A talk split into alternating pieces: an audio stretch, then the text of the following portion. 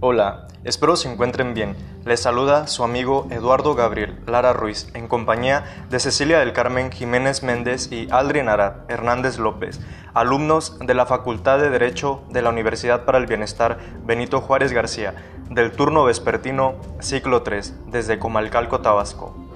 Hoy les compartiremos un tema de suma importancia, y sí, trata nada más y nada menos que el caso de Fernández Ortega y otros versus México,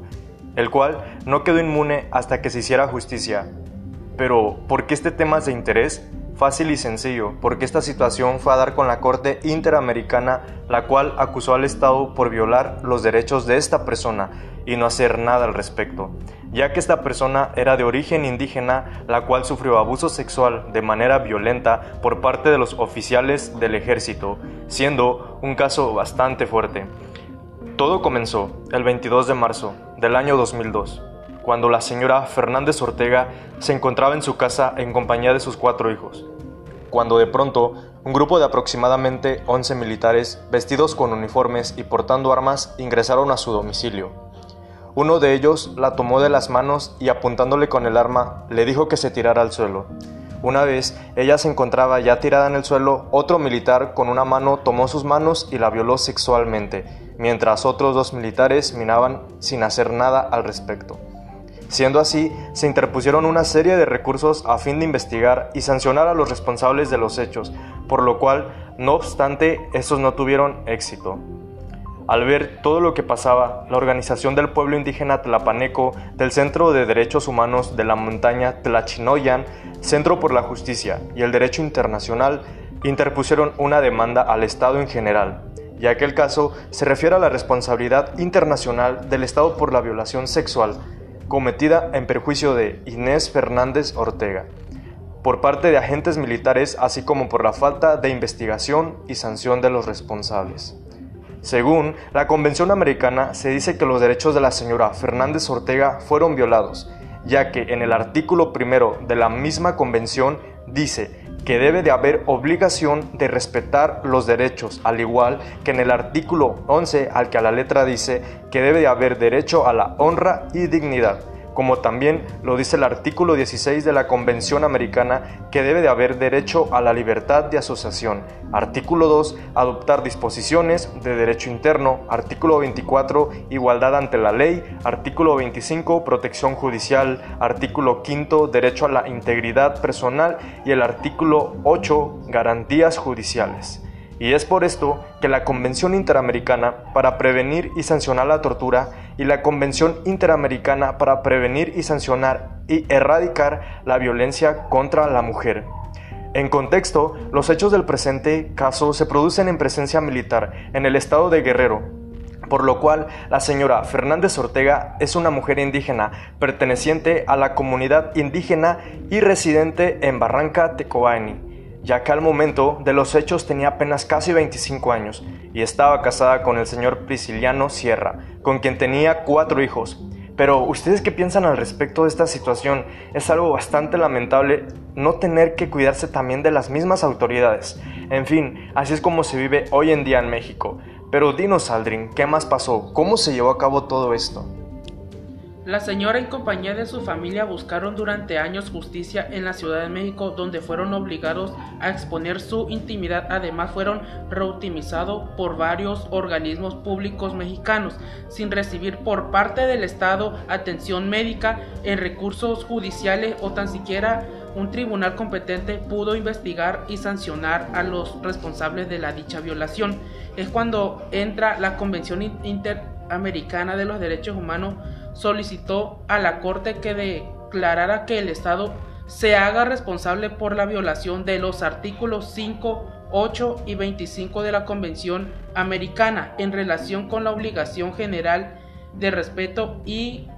garantía de los derechos establecidos en el artículo 1.1 de la Convención Americana en perjuicio de la señora Fernández Ortega y sus familiares, es decir, sus hijos, su esposo, su madre, hermanos.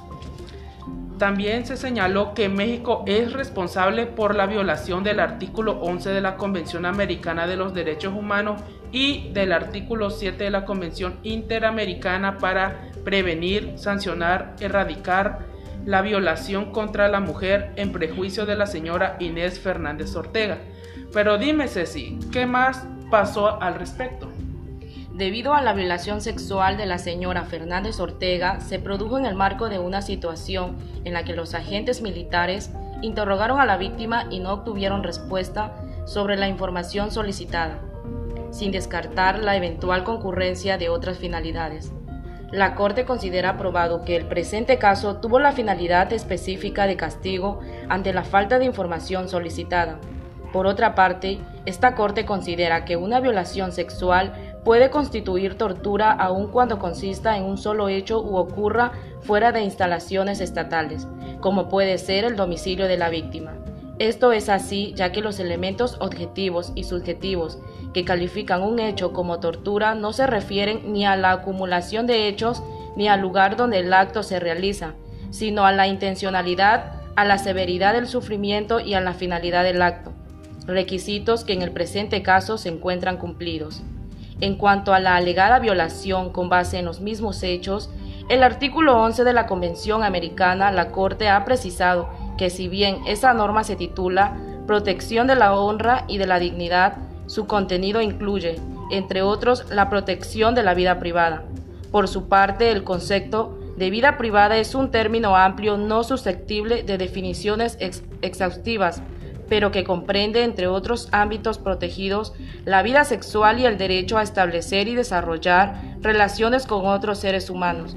La Corte considera que la violación sexual de la señora Fernández Ortega vulneró valores y aspectos esenciales de su vida privada, supuso una intromisión en su vida sexual y anuló su derecho a tomar libremente las decisiones respecto con quién tener relaciones sexuales, perdiendo de forma completa el control sobre sus decisiones más personales e íntimas y sobre las funciones corporales básicas.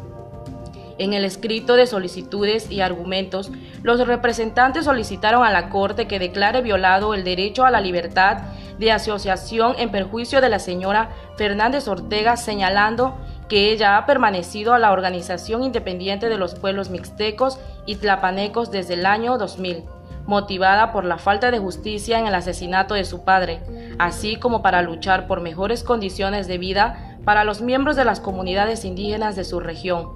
por su participación en las actividades de la Organización Independiente de los Pueblos Mixtecos y Tlapanecos y su labor en defensa de los derechos de las mujeres indígenas víctimas de violencia de su comunidad, la señora Fernández Ortega fue vista por miembros del ejército como parte del enemigo y por su condición de mujer fue objetivizada y violada. Asimismo, en las investigaciones del caso, el Ministerio Público Militar se abocó más bien a desacreditar y criminalizar a la señora Fernández Ortega, a su esposo y a su organización, llegando incluso a vincularla junto con su esposo con hechos delictivos por su sola pertenencia a la Organización Independiente de los Pueblos Mixtecos y Tlapanecos. La violación de la señora Fernández Ortega tuvo el objetivo de enviarle un mensaje de amedrentamiento al igual que a los demás miembros, para persuadirlos a sesgar en sus esfuerzos por el reclamo de sus derechos y la denuncia de los abusos militares, y como una advertencia a lo que podía seguir ocurriendo. La señora Fernández Ortega no solo fue violada sexualmente como una forma de intimidación grave contra su organización, sino que dada su participación en la misma, tampoco fue acreedora de una protección efectiva por parte de la ley. La Corte Interamericana de Derechos Humanos determinó que el Estado mexicano era responsable internacionalmente por la violación de los derechos a la integridad personal, a la dignidad y a la vida privada por la violación sexual cometida por parte de agentes estatales contra la señora Fernández Ortegas, así como por la violación de los derechos a las garantías y protección judiciales, por no actuarse con la debida diligencia en la investigación de los hechos. Concluye que la violación sexual puede constituir un acto de tortura y fija los aspectos procesales que debe respetar la investigación de una denuncia por violación sexual. La presente sentencia es un caso paradigmático, no solo por el largo camino que tuvo que recorrer la señora Fernández Ortega para haber reparado sus derechos, sino porque evidencia la recurrencia de casos en los que las mujeres mexicanas encuentran dificultades y obstáculos para acceder a la justicia cuando son víctimas de violencia, la discriminación que sufren las comunidades indígenas y la impunidad con la que actúan las fuerzas del Estado, poniendo muy entredicho la situación de los derechos humanos en México y especialmente la situación de los derechos de la mujer mexicana. Asimismo, se trata de una sentencia que siente precedente, ya que junto a la dictada en el caso de Valentina Rosendo Cantú, los militares que cometieron la violación han sido llevados a la jurisdicción civil para que sean procesados por esta como fue ordenado por la Corte Interamericana. En conclusión, Eduardo, ¿cómo finalizó el caso? Se dice que también, además de todo lo sucedido, a la señora Fernández Ortega el Estado en general le brindó apoyo económico, como becas y el proceso cometido en perjuicio de Inés Fernández Ortega por parte de agentes militares, eh, por lo cual a los 12 años después de que se cometió el delito, por fin fueron detenidos los militares responsables del delito de abuso sexual en contra de la señora Fernández Ortega, por lo que por ende pasarán varios años en la cárcel. Pero me quedo contento de que después de todo esto se hizo justicia, y es así como el caso ante la Corte Interamericana de la señora Inés Fernández Ortega queda resuelto. Espero esto les sea de su agrado y pueda compartir para que más personas se enteren de este caso tan importante. Nos vemos, esto fue el caso de Fernández Ortega y otros versus México a cargo de Eduardo Gabriel, Lara Ruiz, Cecilia del Carmen Jiménez Méndez y Aldrin Arad Hernández López, alumnos de la Facultad de Derecho. Hasta la próxima.